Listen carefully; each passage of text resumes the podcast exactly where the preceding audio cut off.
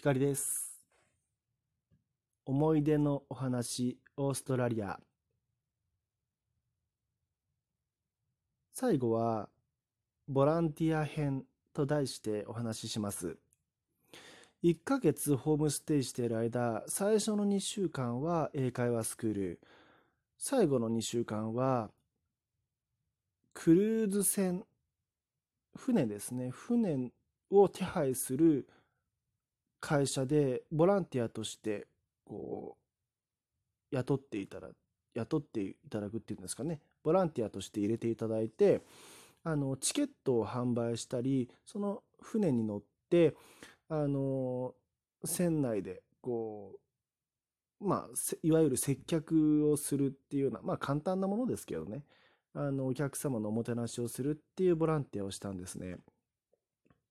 でそのボランティアは、うん、あ、まずその会社自体、お店、お店ですかね、会社という、まあ、お店ですね。会社は、ごめんなさい。会社でいいや。会社は、うん、まず、オーストラリア人の、えー、おじさんと、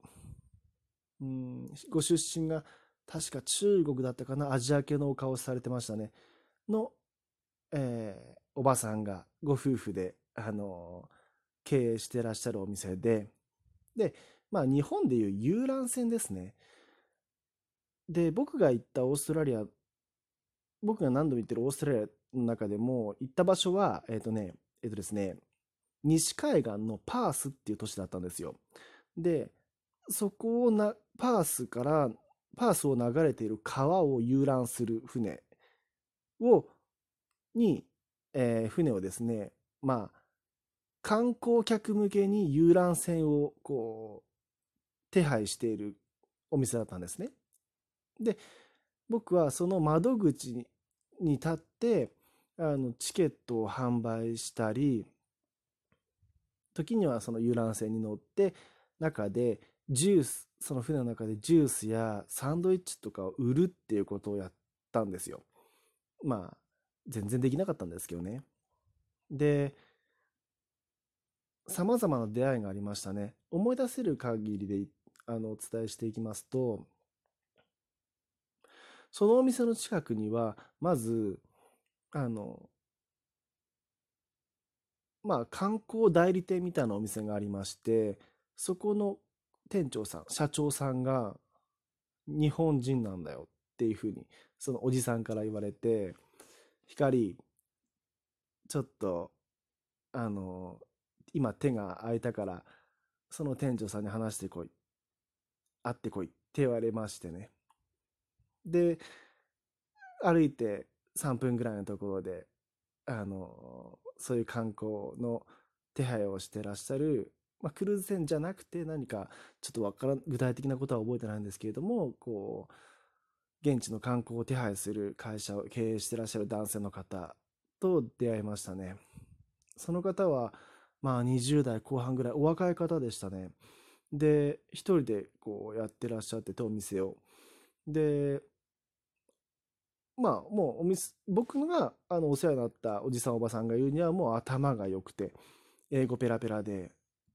うん、人当たりもいいし、っていう感じで。まあまあ、現地のオーストラリア人が頭いいっていうんだから、まあ、その日本人男性はもうよっぽどこう、あの切れ者といいますか、能力のある方だったはずですね。で、話させて、話をかけたら、まあ、やっぱり気さくに話していただいて、ああ、日本から来たんだねっていう感じで歓迎してくださいましたね。ちなみにその方のお店の隣で、あの、お土産屋さんが、あの、ショップがあったんですけれども、そのショップの経営者は、すごく美人の女性で、その日本人男性と隣のお土産屋さんの女性はご夫婦だったんですよ。まあその男性曰く確かクラブクラブでですねあの彼女を見かけて声思い切って声をかけたらあのなんと OK してくれて交際に発展したんだっていうふうにおっしゃっていましたね。っていう男性がいたのとあとは印象的なのはあの僕が窓口に立っていましたらね、クルーズ船、クルーズや遊覧船にこう乗りたいっていうような多分目的でお話しかけに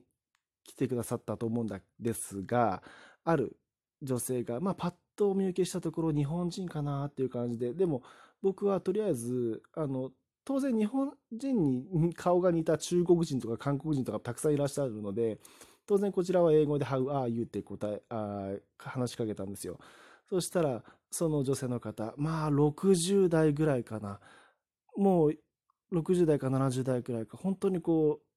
う、あの、レディーという感じですよね。あの、もう本当にこう、いいお年の女性の方だったんですけれども、僕が How are you? って言ったらですね、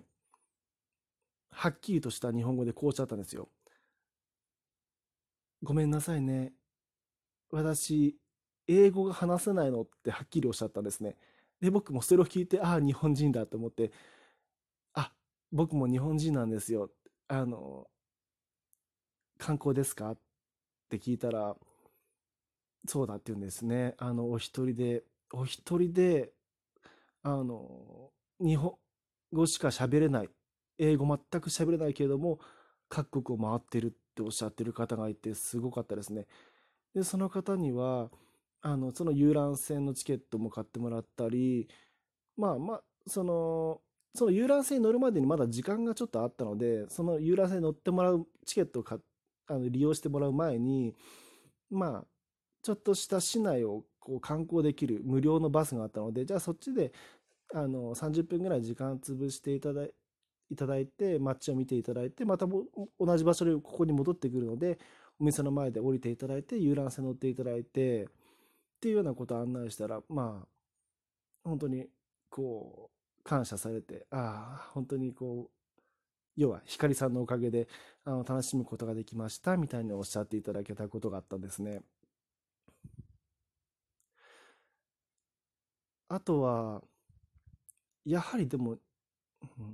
日本人は印象深いですね。日本、やっぱり日本の方っていうのは印象深いですね。僕と同年代の、うん、もうこれは女の子と表現していいと思います。大学生の方で、あの、お店に、お店の前を通りかかったので、僕は英語の訓練として経営経営者のあのご夫婦からですね、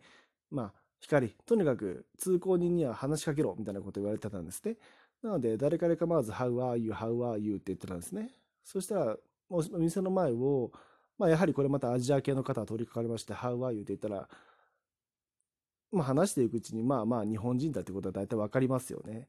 そう、わかるわけですよ。そしたら、まあ、結構仲良くなりまして、その方、うん、本当に若い、20歳、19歳ぐらいだっただと思います。すごく仲良くなって、次の日も、こう、待ち合わせ場所を決めて会ったりしてですね、とか、その、ボランティアのショップの内側、こう、窓口の内側に入ってきて、あの、経営者のおじさんに、僕の、僕の友達だよみたいな感じで紹介して、あの、一緒に窓口業務業務をなぜかボランティアでやったりしてですね、というようなことをやって、まあ、って考えてみると、やっぱり日本人ですね。あの、先ほどの英会話スクール編でも話したんですけれども、海外に一人で行って、そこの現地にいる日本人とは本当に簡単に仲良くなれますよ。あの、それも年代問わずですね、性別問わずですね。出会いに溢れてます。簡単ですよね。あの、もう、うん。